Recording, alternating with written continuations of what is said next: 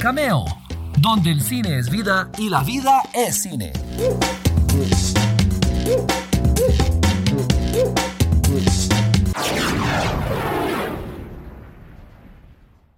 Hola, ¿qué tal? Espero que estén muy bien y arrancamos una nueva sesión de Cameo. Soy Walter Campos, como siempre, bienvenidos, bienvenidas cinéfilos y cinéfilas.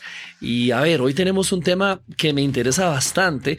No es un tema de esos de curiosidades, no es un tema de alguna cosa eh, extraña, por ejemplo, pero es un tema que tal vez, si de verdad aman el cine, eh, decidan acompañarme. El hecho de que una película vaya a los Oscar, una película para, para Hollywood extranjera, ¿verdad? Es muy importante para el país que la produce. ¿Por qué? porque obviamente es una vitrina a nivel mundial para lucirse, la gente que pues se atreve a desviar sus miradas del cine convencional de superhéroes o con las estrellas que todos conocemos de Hollywood o Europa. No sé, es un cine que de verdad aporta muchísimo a quien lo ve y al país que lo hace también. Y nosotros, como países latinoamericanos, tendemos muchas veces a no, no darle tanto valor a, este cine nuestro por considerarlo aburrido, por obviamente no tiene los efectos especiales que tienen un montón de, de películas de otras naciones grandes, pero uno se encuentra con joyas que de verdad le, le devuelven a uno ese, ese sentir tan rico de que el cine es arte, de que el cine tiene muchas cosas que decir. Hoy voy a conversar con Ariel Escalante y Carlos Ureña. Ellos son el director y el actor principal, respectivamente, de la película Domingo y la Niebla, que es la película que Costa Rica, pues, puso como su representante para los premios Oscar, los premios de la Academia. Es una película que me sorprendió bastante, me sorprendió mucho. Eh, igual es una película íntima, eh, pequeña, si se quiere, en tamaño, pero realmente es una película que ha hecho una muy buena carrera por el circuito internacional de festivales. Estuvo en competencia oficial en el Festival de Cannes, Cannes, Cannes, como algunos le dirán. Em, y es una película que incluso ganó un premio a, western, a cine western o cine del oeste, cuando no es precisamente de vaqueros. Pero bueno, no les voy a hacer el spoiler. La cosa es que me gustaría muchísimo que le pusieran atención a esta entrevista para darnos cuenta cómo es que una película tiene que ir haciendo para estar primero en fila y después ya legitimada como la representante al Oscar de un país. También es una película donde bueno, se filmó en un, en un lugar de montaña en Costa Rica, muy remoto, muy inaccesible a veces, y tiene toda una serie de, cosas que la hacen muy interesante. Entonces, eh, a ver, no, no quiero tapar el sol con un dedo, yo sé que a veces es mucho más interesante hablar de curiosidades, de cosas eh, raras del cine o de alguna película pues internacional que esté teniendo muchísima fuerza de gravedad, pero este es un, pequeño aporte de mi, de mi parte para que apreciemos un poco más las, las otras películas, las nuestras. Entonces, les invito a escuchar esta conversación. Estoy seguro de que la van a pasar tan bien como nosotros lo, lo hicimos. Y si están escuchando esto cuando la película está en cartelera, por favor vayan a verla. Yo creo que el cine se disfruta más en la sala y le van a dar un chance a una película que definitivamente se lo merece. Entonces, sin más preámbulo, aquí tenemos la entrevista sobre cómo viaja una película pequeña hacia los Oscar.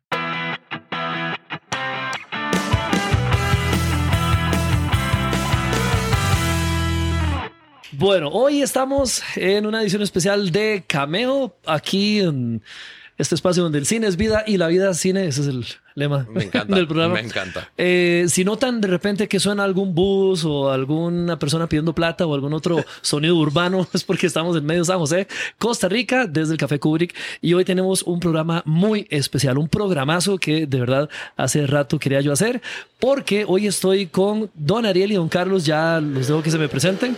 Eh, y hoy le dedicamos el programa a Domingo y la Niebla, que es la película que va a representar a nuestro país en los Oscars. Entonces, don Ariel, este, ¿cómo estás? Muy bien, muchísimas gracias, Walter. Es un, es un verdadero gusto estar acá. Este, pues soy Ariel Escalante Mesa, el director de Domingo y la Niebla. Por el momento todavía sin el don, pero hablemos en un par de añitos, ya me lo, ya, ya me tocará cargarlo. Este. Ajá. Y Carlos o Don Carlos. Yo sí le acepto Don Carlos, dice. Sí, este Bueno, yo soy Carlos Ureña y soy el protagonista de la película Domingo y la Niebla. La estrella, digamos la Gracias. estrella. La estrella única e indiscutible. Exactamente.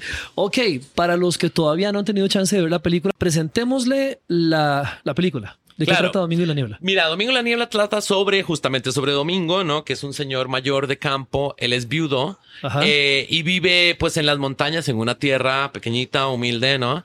Y lo están sacando, lo están sacando para construir Claro. una carretera, ¿no? Y pues entonces Domi- eh, Domingo va a tener que ver qué hace, ¿no? Tiene que enfrentarse contra fuerzas que, que pues que no conoce, ¿no? Porque él no se puede ir de su, de su tierra, no se puede ir de su casa, no solo porque es suya y le pertenece y ahí es Ajá, donde ha vivido toda su vida, sino porque ahí justo en esa tierra hay un secreto místico, hay un secreto un poquito de otros mundos con el que él está Sí. conectado y que no puede soltar. ¿Se puede decir o es parte del spoiler? No, Como se quiera. No, a mí me, me llamó mucho la atención porque efectivamente don Carlos es, es un señor de montaña que vive ahí muy arraigado a su tierra y tiene una relación con su esposa fallecida. Vamos a dejarlo por ahí, ¿verdad? Sí, muy bien, claramente. Don Carlos, ¿qué le parece el personaje a usted? Eh, a mí me parece aquí. que yo me, me- me agarré del personaje en realidad porque tuve la oportunidad de, de convivir con, con, con las personas de Cascajal de Coronado. Ajá. Es- ellos este, fueron, digamos, como la película en sí, los personajes son reales de, de- de ese mismo lugar. De la donde- zona, claro. De la zona donde estuvimos filmando. Yo logré comunicarme con ellos en una forma muy interesante pedida por el director, que fue convivir con ellos en, en- en la ciudad, en el lugar donde ellos son nativos pueblo, ahí pueblo. ¿Y cómo fue? ¿Se fue a vivir ahí al pueblo un buen tiempo? Sí, fuim- fuimos a...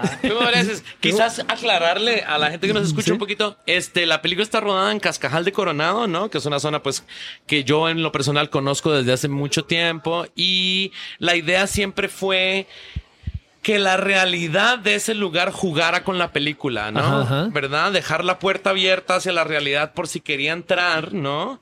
Este, y de hecho la forzamos un poco, o sea, le- la invitamos bastante. Entonces yo en lo personal eh, me mudé a Cascajal de Coronado seis meses. Seis meses, wow. Claro, porque y ahí empecé a ver cosas, ¿no? O sea, yo tenía un guion, Ajá, pero a fin ajá. de cuentas el, el- un, un guion es una página, es un PDF en tu computadora, ¿no? Y el Exacto, cine sí, sí. es algo que está vivo, el cine es gente, es carne, es hueso, no, es cámaras, es micrófonos, es montajes, todo esto. Entonces, yo estaba muy claro de eso, que mi guion era un punto de partida, pero nunca iba a ser el punto de llegada. No Ah. quería calcarlo, ¿no? Entonces, como Estabas estando abier- ahí, abierto a que el lugar te modificara. y Total, todo. no solo abierto, ajá. deseoso, ¿no? O sea, le prendía velitas, ¿no? A, a- a- a las, a los, a los, ¿cómo se dice? Eh, a las eurecas, a las eurecas, ¿sabes? A las, A a las santos, a las epifanías. musas, a las... Total, total, ¿no? Entonces, por ejemplo, me empiezan a pasar cosas como que en mi guion yo tenía un bar. Sí. Y los personajes iban a un bar, ¿no? Y entonces llego a Cascajal, llevo ahí dos, tres semanas y, y le pregunto, ¿dónde es el bar donde va la gente de acá, no? ¿Cuál y me bar? dicen, es allá.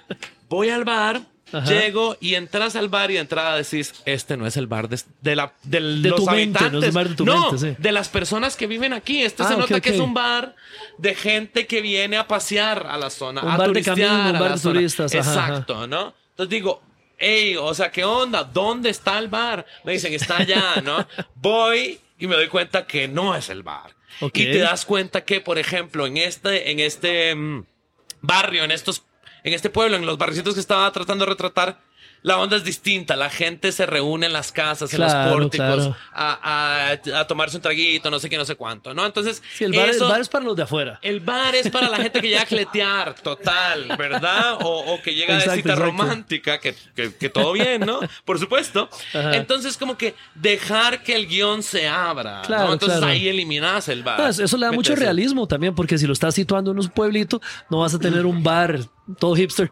Total, realismo sí. y para mí, en mi opinión, profundidad. Claro, claro. No, es que no estamos vacilando, no estamos utilizando esta, esta comunidad como un set Sí, cinematográfico, sí. Claro, no es una película que trata sobre ellos. Entonces sí, tuvimos una comunicación muy fuerte. Carlitos fue, aprendió a ordeñar, que nos puede contar cómo le fue con eso. Pero antes To- yo quisiera que me cuente, o sea, don Carlos, usted le dicen, tiene que irse a vivir allá.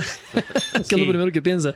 Sí, no, no. eh, ya digamos en ese sentido, ya uno quedó muy, muy claro de que, que, que- que uno es de ciudad, pero, pero lo lindo, lo lindo es Ajá, este, ajá, haber bien. convivido y haber tenido, digamos, esa, esa cuestión de palmar, digamos, que es ordeñar Claro. y que es tirarse un trago de contrabando con los, con los amigos de, de ahí, de verdad, digamos, y, y conocer la Que, zona. que fue, digamos. que fue la primera cosa que, que sí le, le- no, no chocó, porque tal vez chocó suena negativo, pero la primera cosa que le dice, que le dijo a usted, ok, sí, eh, tengo que reestructurarme, soy de ciudad, como acaba de decir, Sí. y tengo que reestructurarme a la, a la zona. Bueno, a mí, digamos, cuando Ariel me presentó el, el, el, el guion, Ajá, ajá.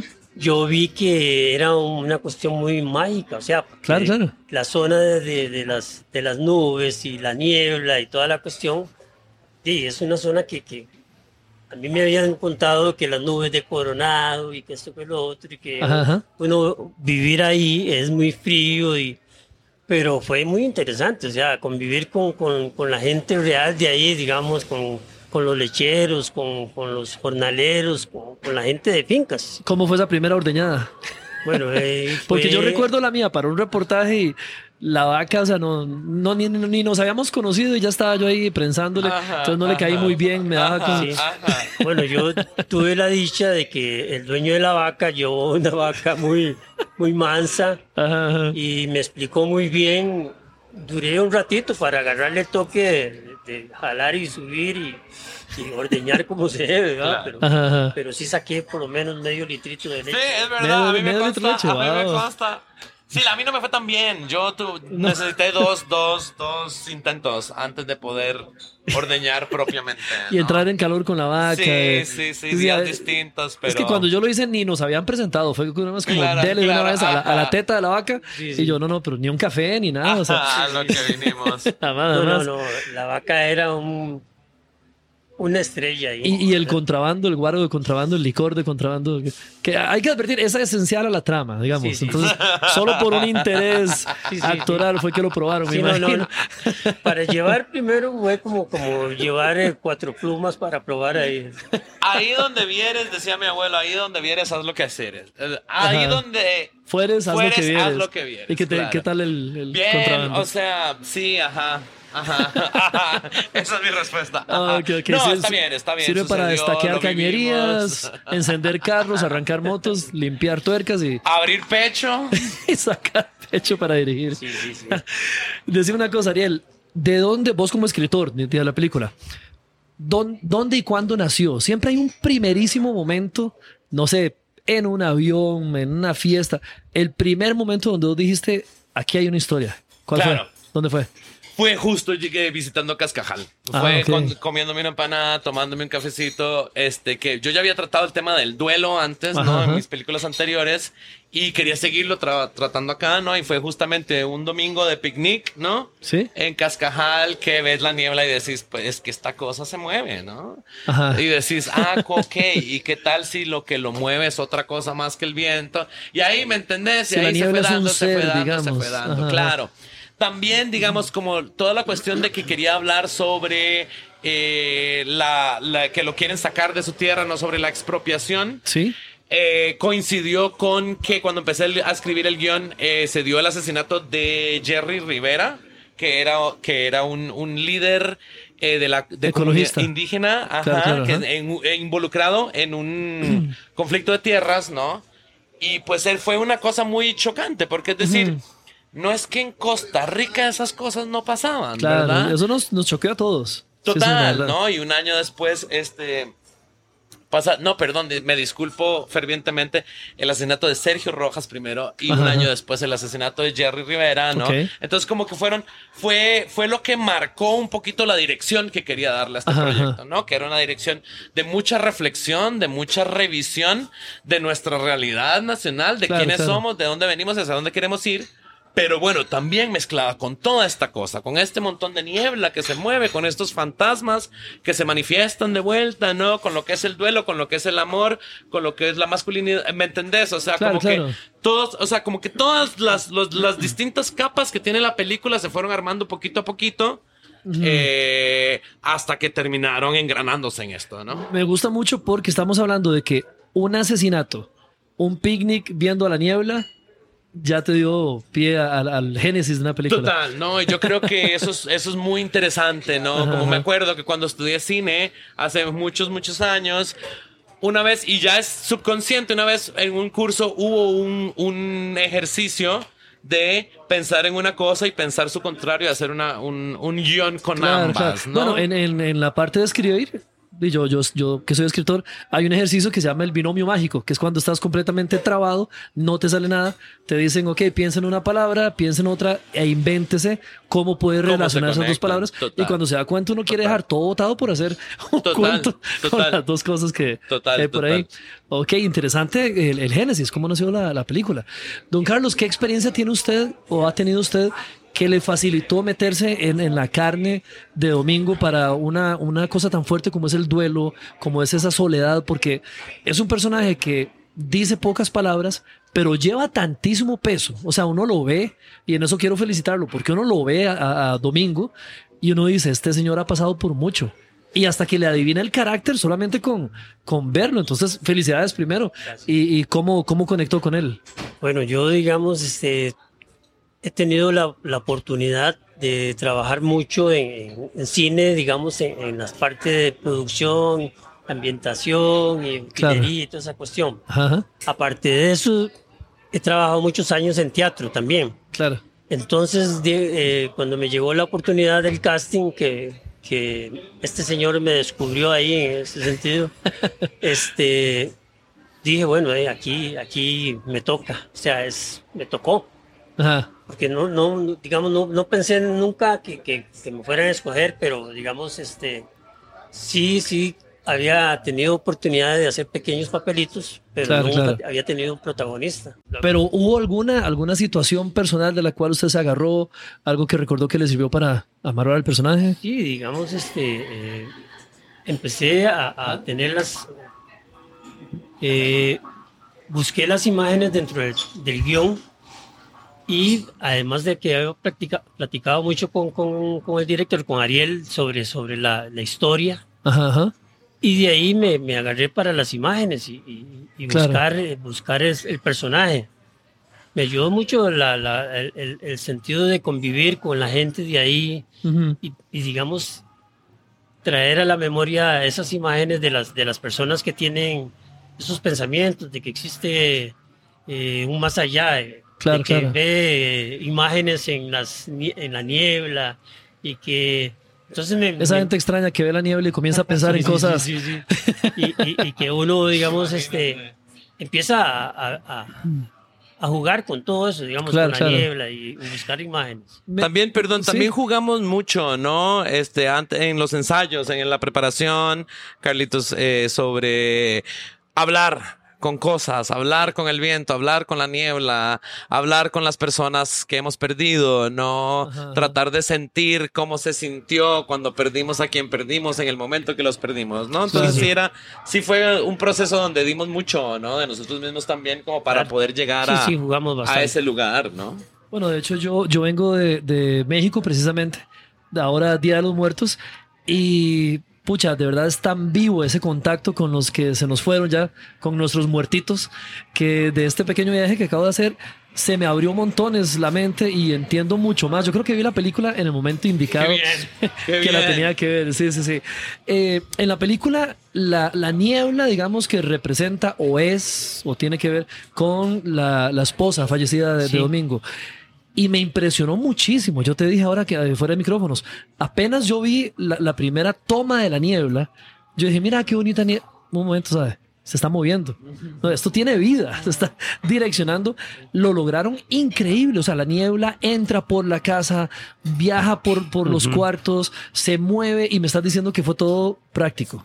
Contame eso porque es muy interesante saber cómo, cómo domaron la niebla. Claro, gran Qué palabra. poético, qué poético. Gran palabra, me encanta. Sí, sí, sí. Sí, bueno, mira, este, pues a veces los procesos de cine son pesados, duran mucho, es- tenés que esperar mucho a que salga el financiamiento. Ajá. A veces incluso producimos con fórmulas que son en, en el mejor de los sentidos, ¿no?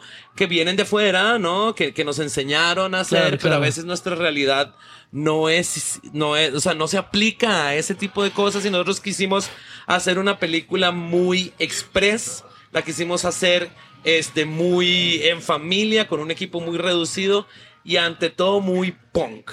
O sea, para nosotros lo punk fue lo principal. Claro, claro. Entonces la rodamos con siete personas. Siete personas, Siete wow. personas en el crew, ¿no? Nicolás Wong Díaz, el fotógrafo, por ejemplo, Ajá, ajá. no tuvo asistente de cámara, este, con excepción de, de los días más pesados, ¿no?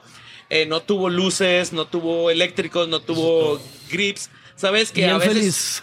a veces un crew de foto pequeñito son cinco personas y nosotros decidimos Claro, claro. que lo íbamos a hacer con una sola, ¿no? Y claro, ahí hay una Wow. decisión que tomar que es decir, ok, asumimos esa estética, porque es que Claro, mentira claro. que vas a lograr un, un- un Christopher Nolan con 40 pesos, ¿verdad? ¿No? Entonces asumimos esa estética y esa es la estética que queremos. Si queremos quiero una cierta- estrellar un avión aquí para Claro, en Cascajal de Coronado, ¿no? Exacto. No, pero, pero un crew pequeño, este, eh, a veces fomenta mucho la creatividad porque tienes que ver cómo lograr las total, cosas. Total, No, y también darse cuenta que la intimidad lo es todo en un set cinematográfico, Claro, claro. ¿no? Entonces a veces está bien que haya 40 personas filmando una escena difícil, pero a veces está un señor mayor hablando con la niebla y necesitas que, la- que, que- que se sienta cómodo, ¿no? Sí, sí, claro. Este, y por otro lado, la niebla fue una decisión, ¿verdad? Era como decir, hay una opción, digo, claramente leías el guion y decías, hay que mover la niebla, ¿no?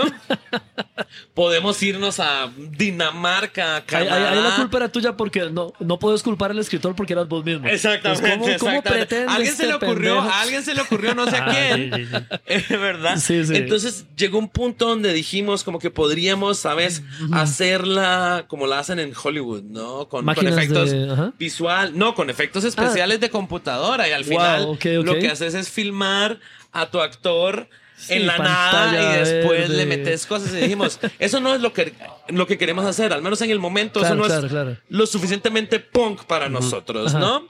Decidimos hacer la práctica y bueno, eso era ah, convertía en nuestra película en una película muy arriesgada a la hora de, de buscar los fondos, por ejemplo, porque les decís a la gente, ok, vamos a domar a la niebla, como decís, te decís vos que te lo voy a robar a partir de ahora, Eh, eh, con tu permiso, este... Domando la niebla para Y la- claro, y decís, bueno, pues es que no, no, ¿cómo? no me queda claro si va a quedar bien o no va a quedar Sí, sí, mal, claro. ¿no? Entonces, confía, confía, cómo confía.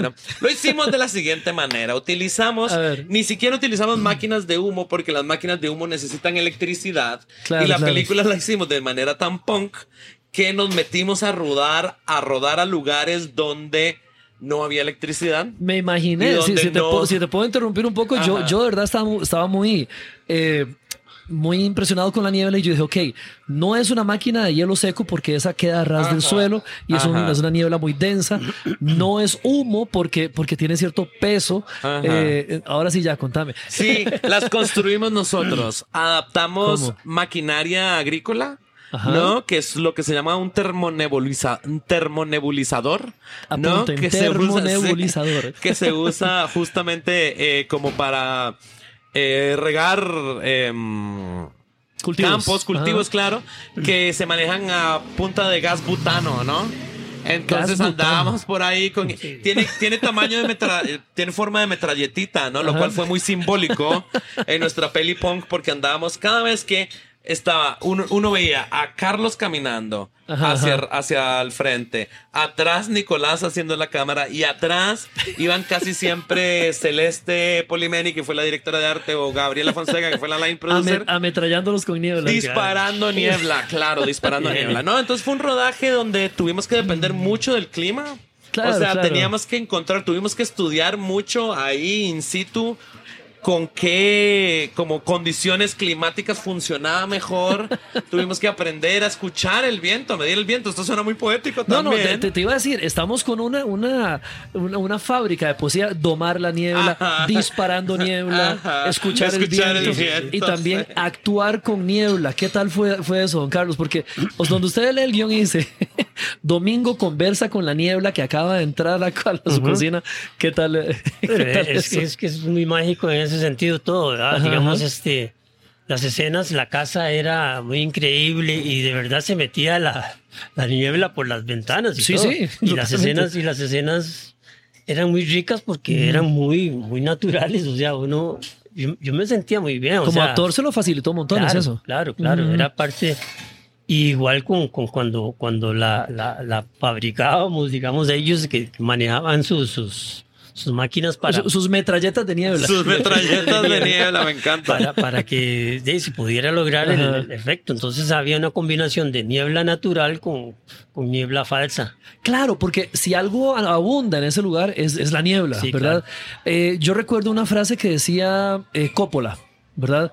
Que cuando, bueno, más bien que decían el crudo Coppola, que cuando comenzaba a, a ponerse oscuro todo el mundo iba a tapar las cámaras y Coppola decía, no, no, no, no, estos son efectos especiales que no podemos pagar, eh, hagámoslo Claro. y escenas enormes del padrino que fueron bajo la lluvia, le dieron ese dramatismo. Yo estaba pensando viendo tu película, ¿cómo habrán hecho con la luz? Porque tras de que es montaña, hay poca luz, se reduce la cantidad de horas luz en el día. Eh, me imagino que debió haber sido o, o muy estresante o muy eh, práctico y, y- y bienvenido, porque le da una ambientación total, tremenda, ¿sí? Total, o sea, fue ambas, ¿no? Fue muy estresante, obvio, porque todo es estresante, pero Ajá. también fue muy rico por eso, ¿no? O sea, te digo, es que eso fueron decisiones que se tomaron en frío desde un inicio. Claro, claro. Entonces, por ejemplo, teníamos... No puedes pagar tanta niebla. Exactamente, ¿no? Y hay cosas justamente que el dinero no puede pagar, ¿me entendés? Y nuestra película Sí, está sí, sí. basada en eso, ¿no? Qué Trata bueno. sobre eso y también quisimos ser muy consecuentes con cómo la rodábamos. Entonces, por ejemplo,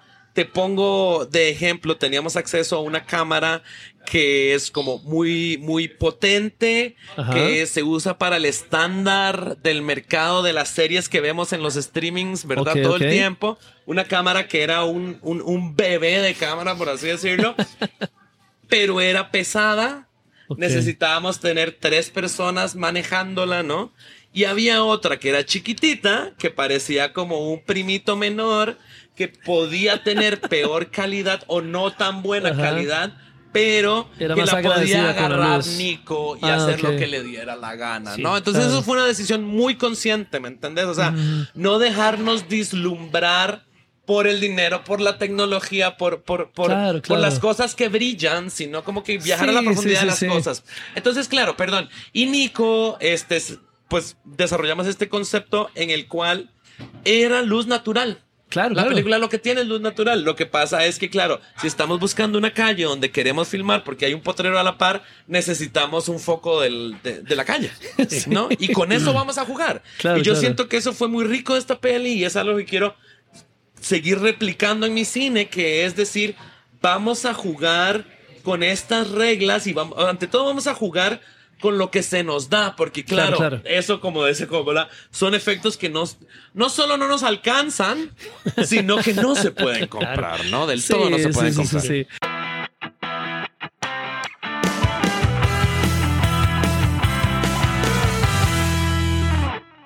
Me, encanta, me encanta. Hablando de, de no deslumbrarse y todo el asunto, ustedes tienen, tienen razones para deslumbrarse con el camino que ha recorrido la película, porque les ha ido muy bien en los festivales. Eh, ¿Qué tal fue, en primer lugar, llegar a Cannes? Bueno, Cannes. Claro. Primera película iberoamericana, incluso estar, en estar en competencia oficial. No, centroamericana. Ah, centroamericana, sí. Ajá, ajá. Sí. Bueno, o sea, como el Festival de Cannes, ¿verdad? Es, es, eh, tiene como varias, varias categorías y la selección oficial es una categoría y luego hay paralelas. Sí han habido películas centroamericanas que han estado en esas paralelas, ¿verdad? Claro. Pero en la, en la selección oficial sí nos tocó el honor de ser pues la primera centroamericana. Wow. La verdad es que pues es, por un lado es un sueño hecho realidad, este, ante todo porque un festival, un- una cita cinematográfica como esa donde, donde han nacido estas películas que creciste viendo. Sí, Estas sí, películas que te enamoraron del cine, estes, es, es- estas directoras, estos directores eh, que, que admiraste desde siempre, ¿no? Entonces es como ir a dialogar con esa historia es muy hermoso, ¿no? Claro, es muy hermoso personalmente, ¿no? Y también es muy interesante, es muy chiva la idea de que tiene un nivel tan grande, ¿no? Esta cita, como también otras citas, como lo es Venecia y Berlín, no sé Eso qué, no es sé cuánto. primera fila. O sea, Que el nivel, o sea, entras a dialogar con películas claro. que te sorprenden. Ajá, Entonces tu película empieza a significar otras cosas puesta a la par de esa película de Tailandia Claro, o claro. puesta a la par de esa película de Polonia, ¿no? Y entonces de repente lo que creías que sabías ya te das cuenta que no lo sabes en el mejor de los sentidos, Sí, sí, sí, ¿no? sí, claro. En el mejor de los sentidos y es darte cuenta que el amor del cine al cine existe, ¿no? Ahí, ahí Más hay- allá del Ese es un ejemplo de todo, él, sí, claro, claro. claro. Eh, de mirar el cine como un arte, de mirar el cine como un instrumento que hacemos y diseñamos y esculpimos para transformar la Claro, realidad claro. que vivimos, ¿no? También dejémonos de, de varas, hay un montón de glamour también, porque entonces tenés estas, estas Sí, claro, alfombras claro. rojas que no dejan de ser curiosas, yo, conoces yo vi gente las muy fotos, yo vi las fotos en Instagram. Los vi tremendamente cómodos allá. Sí. Es una plataforma, te dan una voz, es un micrófono que se te, que Sí, se sí, te sí, da, claro. que te amplifica, ¿no? Y eso es lo que querés. ¿Qué, qué tal, don Carlos, ver su trabajo en semejante plataforma? De ahí, como Porque es el dice- sueño de muchos, Sí, sí. de muchísimos actores. Como dice Ariel, yo, digamos, este, estaba recién pensionándome. Pensionándose. Sí, Mentira, di- pensioné. diciendo así ya, ya no. sí, yo me pensioné en marzo. Ajá. Digamos, yo trabajé 45 años con el Ministerio de Cultura. Ok, ok. 43 años. Y, y me llegó ese regalo de Dios. manera de pensionarse. Huracanes y, y fue increíble la experiencia. Me me imagino a alguien preguntándole, ¿y qué vas a hacer después de pensionarte? Ah, ir a Cannes. Ahí está la respuesta. sí. Carlitos le encanta trabajar, termina un trabajo de 43 años y ya empieza una nueva carrera. No, súper bien, Sí, súper Qué bien. increíble. Ahora, eh, los Oscar, ¿ok? Hay todo un debate, y esto sería como para un programa distinto, sobre el estatus de los Oscar, ¿verdad? Para mucha gente eh, son nada más el mercadeo, las grandes corporaciones, algo político, la argolla, eh, que no es artístico. Eh, para otros, no sé, tiene más validez Cannes, Venecia, Toronto, no sé, pero son los más famosos, los más populares y los que han estado desde, desde el principio, digamos. Es, un hito, o sea, no, no, no es para nada menospreciable el Oscar. ¿Cómo hace una película para ser la que representa un país en el Oscar? ¿Cuál es el caminito que hay que lograr para decir, ok, Costa Rica va con esta película a los premios? Claro, ok, eso es interesante. Bueno, eh, tenemos el- el- la ventaja en esto, después de lo que decías de, de la controversia que existe, de su validez o su validación o Sí, no, sí, ¿no? sí. Siento que la categoría de mejor película internacional es la más diversa. Sí. No, Eh, este tiende a tener, a tener como una competición muy interesante. Ajá. Siento que las cuestiones del mercado se meten un poquito menos ahí, ¿verdad? Que En la parte internacional. En la parte internacional, porque claro, está Sí, no Yendo Costa Rica contra todo, claro. Francia, o sea, Costa Rica con Francia, con Nepal, con Ajá, las. Islas Fiji, ¿no? Claro. Por decirte algo, sí, sí. ¿no? El proceso, pues, sí es largo y algo que queda claro es que es el país. Son las autoridades cinematográficas del país quienes eligen la película. O sea, no- En nuestro caso, el Centro yo- de Cine, El digamos. Centro Costarricense de Producción. Cinematográfica. O sea, yo no puedo aplicar a los Oscar como Ariel Escalante Mesa, ¿no? O sea, yo envío mi película a las autoridades nacionales. Lo mismo es en Francia, lo mismo es en Colombia, lo mismo es en Brasil, ¿no? Y ahí ya se toman decisiones y se siguen caminos. Claro. ¿verdad? Ah, eh, pues lo más usual es que hay una campaña, ¿no? Hay una campaña que son de relaciones públicas, porque claro, son 93 países, o 95 o 100 que mandan películas y entonces necesitas que tu película se vea, que la gente sepa que esto y Una aquello. campaña con los miembros de la academia, entonces. Con allá, sí, Allá allá, en allá en, el norte, allá en el norte, ¿no? ¿Y cómo se hace la campaña siendo un país así pequeño? Pues lo primero que se necesita son fondos. Claramente, ¿verdad? Porque Ajá. es que los, los, los boletos de avión y las pautas, eh, no sé, no, no crecen en los árboles, ¿no? Y ahí es, pues, uno de los, de los puntos en donde Costa Rica ya tiene una desventaja, ¿me Sí, entiendes? sí, sí, sí. Porque, porque ya otras autoridades que no son el Centro Costarricense de Producción Cinematográfica, que están encargadas de financiar, ¿no? Como lo, el- el Costa Rica como, como eh, hacia el mundo exterior, Dicho ¿no? en Costa Rica, los de La Plata. Eh, pues no, no son tan certeros en sus apoyos, ¿no? Entonces ¿No ya le- de no le tanta validez al cine o qué? O sea, como que no, no genera recursos suficientes Claro, como no. para que podamos decir, esta fijo la vamos a ganar. Claro, claro. ¿Me entendés? La- Entonces, la pregunta, una vez ¿de más. qué nos sirve que una película tica vaya a los... a los- Imagínate, imagínate, ¿no? Entonces, pues una vez más, como, como cineastas independientes, nos toca esa gestión, ¿no? Claro. Nos toca ese trabajo, entonces nos toca ver cómo hacemos para, para ganarle la comba al palo, ¿no? Eh, ¿Cómo hicieron? ¿Cómo hicieron? eh, en esas estamos, Porque ¿no? hay mucha gente que, que, que está escuchando esto y tal vez tenga su idea para su película y, y dice, ok, genial, me encantaría, pero es cierto lo que dice Ariel, hay que hacer campaña. ¿Cómo, cómo hacer para, para hacer Claro, campaña? nosotros tenemos la suerte pues de tener representación internacional, que es una manera en que se Claro, hace como claro. el cine, ¿no? Y que eso es una de las ventajas de llegar a una de las plataformas como lo son estos, Venecia, Toronto, Cannes, ¿no? Entonces pues por ahí estamos haciendo un trabajo eh, importante, también pues como que por, por donde se pueda, pero es ante todo una campaña del Oscar lo Ajá, que ajá. busca es que los vo- les votantes a Ajá. la categoría vean la película y que la, vean, que la vean. Ok, lo que se trata Porque es de, para de votarla- para que vean. Porque para votarla tienen que verla, claro. Claro, claro. Y si son 100, vos necesitas que la tuya es una de las no, 10, 20, ¿cuántas películas puede ver una persona? Sí, ¿Verdad? claro, claro. ¿Sabes? Entonces necesitas destacarte, necesitas como, como la manera en que en llegarle a ese público, ¿no? Es como hacer un estreno en salas comerciales, Ajá, ajá. donde buscas llegarle a un público, pero este público es como así de específico, tienen nombres y apellidos, ¿no? Entonces, claro, claro.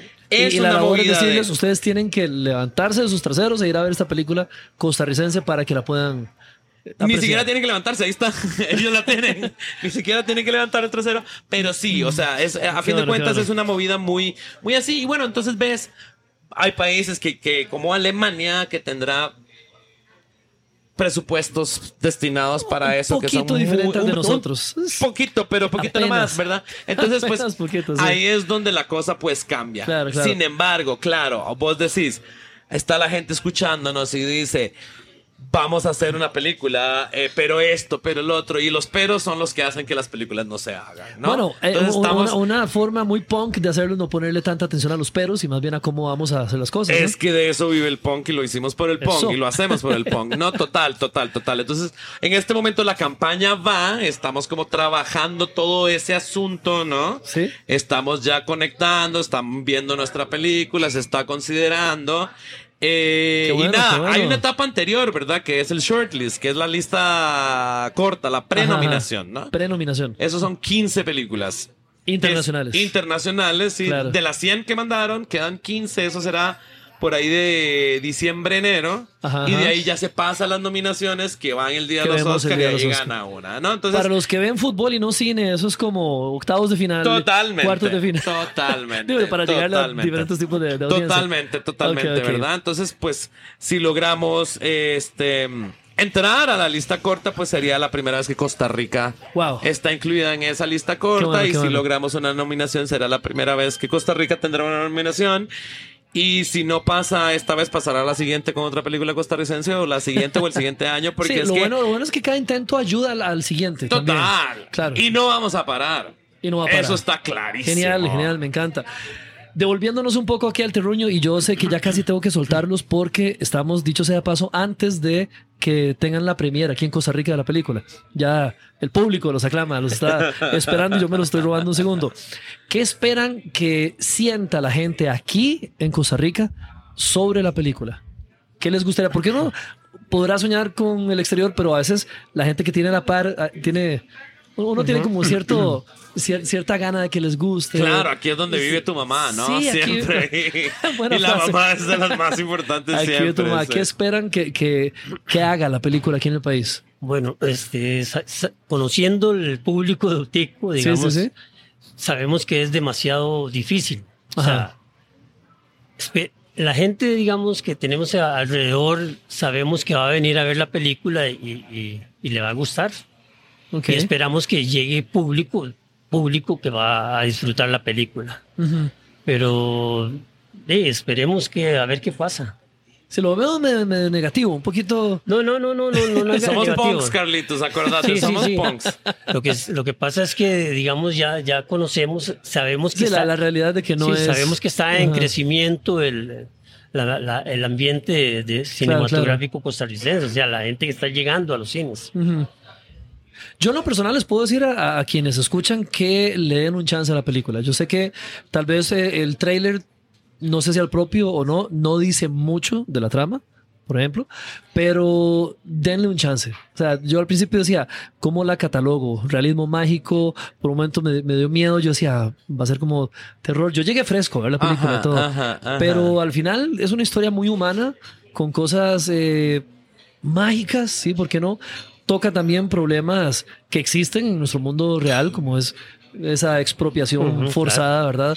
Eh, entonces yo sí diría que le den un chance, tiene mucho.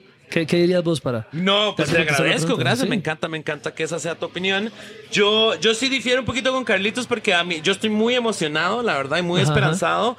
Eh, porque siento que cada es lo, es lo mismo, o sea, lo mismo que hablábamos de si no pegamos el Oscar esta vez, lo pegaremos el otro año, el otro año, el otro Eso. año, cada peli, y no nosotros, sino no, no, no nosotros eh, como sí, Ariel y Carlitos, sino Costa Rica. Costa Rica, ¿No? claro. Y cada Ajá. película en Costa Rica es una oportunidad nueva para ganar nuevos públicos. Es una oportunidad nueva. A mí lo que me, me interesa es dialogar y la manera en que elegimos dialogar con esos públicos, ¿no? Yo siento que Domingo la Niebla, eso que vos decís, este que ah, eh, pensé que era como un drama, pero después pensé que era como de horror y Claro. como que lo, lo- lo- el que cueste clasificarla es al propio.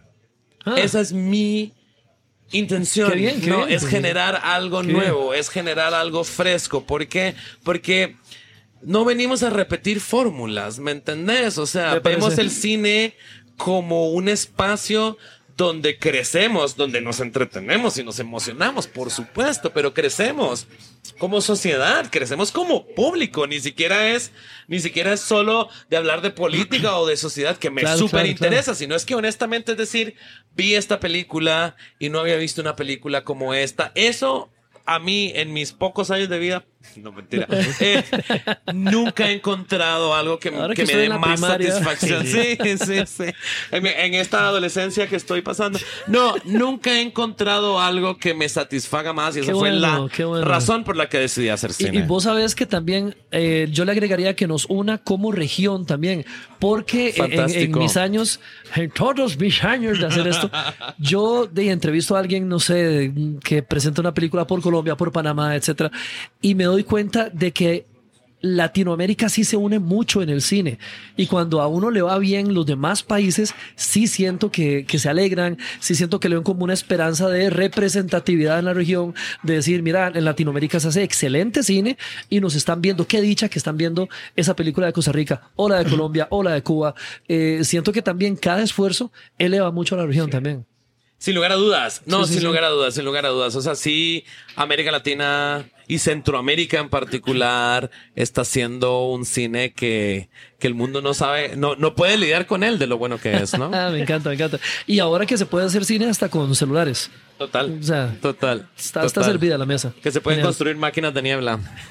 que se puede domar la niebla. que se puede tomar la niebla y escuchar al viento, Pero claro. eso que vos decís, creo que la gente tiene que tomar esa decisión, venir a verla Cierto, cierto. para que para que la disfrute, para que pueda verla. Yo siento que hay un círculo vicioso que hay que romper y el público tiene mucho, mucho que ver en eso. Porque hay gente que puede quejarse, solo hacen películas así o nunca se hace esto. Pero si la gente no llena las salas primero, no va a haber insumos, inspiración total. y todo para Es poder una hacer más. relación muy dialéctica. Sí, Estamos sí, todos en esto como en todo lo demás, ¿no? Ok, traigan las cervezas entonces. Señores, me gustaría hablar como tres horas más con ustedes, pero ya, ya escucho a la gente con antorchas y tridentes afuera diciéndome, libéralos, libéralos. Eh, ¿Algo más que quieran decir antes de, de dejarlos ir hacia la sala? Invitarlos, invitarlos, eh, invitarles a todo el público que nos está escuchando eh, a que vengan a ver la película. A partir Genial. de mañana está en muchas salas de cine en el país y pues estamos hablando de una propuesta que les queremos hacer y queremos saber cómo la reciben. Es una película que tiene pues mucho de, de, de, de realidad de nuestro país, pero tiene también mucho de acción Sí. tiene mucho de western. O sea, acabamos de estar justamente el lunes Ajá. ganamos un premio en un festival que se llama Almería Western Film Festival en Almería, España, que es donde filmaban las películas de western de Sergio Los Leone. Spaghetti Western. Exacto, ¿no? Es un festival de exclusivamente cine western y nuestra película estuvo ahí. Qué curioso, Ganamos ¿verdad? un premios, ¿verdad? Entonces es una película que tiene muchas capas, ¿no? Bueno, eso tiene es mucho de histórico ya, que una acción. película de los bosques, de las montañas de Costa Rica, gane Western. En un- de western, ¿no? Claro, tiene mucho western, Sí. tiene mucho de sobrenatural. Claro, claro. Entonces, pues es una propuesta muy completa que les queremos presentar y que Genial. esperemos que la disfruten. Genial. Sí, que, que vengan a verla para que no se la pierdan, que no les cuenten como es el... el- cuenten. Sí, sí, Que sí. la vengan a ver y que tomen, que tomen la idea de... Porque Que la tomen. Gente, la gente, la gente... Que tomen Sí, la contrabando. gente, la no, gente no, no. habla, eh, han hablado mucho, o sea, se oye mucho en corrillos de la película. La gente tiene esa inquietud de venir a verla. Claro. O sea, los invitamos a que vengan. Perfecto. Gracias. Bueno, se está llenando el cine, se está llenando el bar y se está llenando de cine también todo esto. Muchísimas gracias de verdad por acompañarnos. vos, por favor, Sí, a gracias, vos. gracias. A vos, sí. Y gracias a ustedes por acompañarnos más en otra edición de Cameo, este espacio donde el cine es vida y la vida es cine. Nos escuchamos. Chao. Gracias.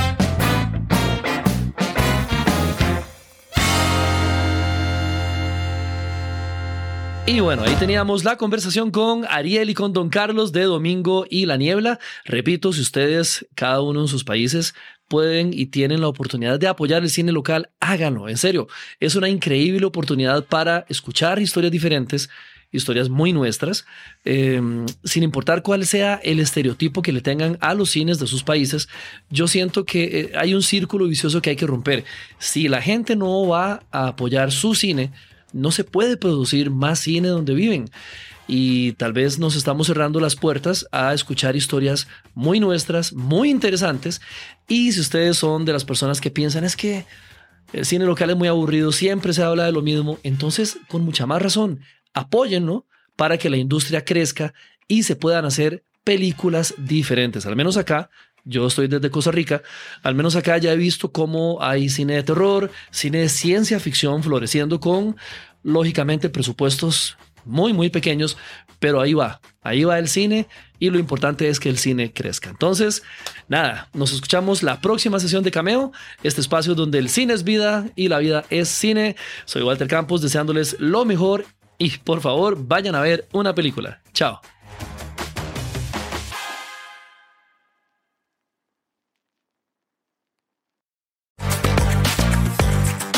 Gracias por estar una vez más en Cameo, donde el cine es vida y la vida es cine. Seguí nuestras redes sociales para disfrutar de contenido diario a través de Cameo Movie Blog en Instagram, Threads, X y ahora también en nuestro canal de YouTube. Apreciamos tus comentarios y sugerencias a través del correo cameo@waltercampos.com. Cameo es una producción de Walter Campos.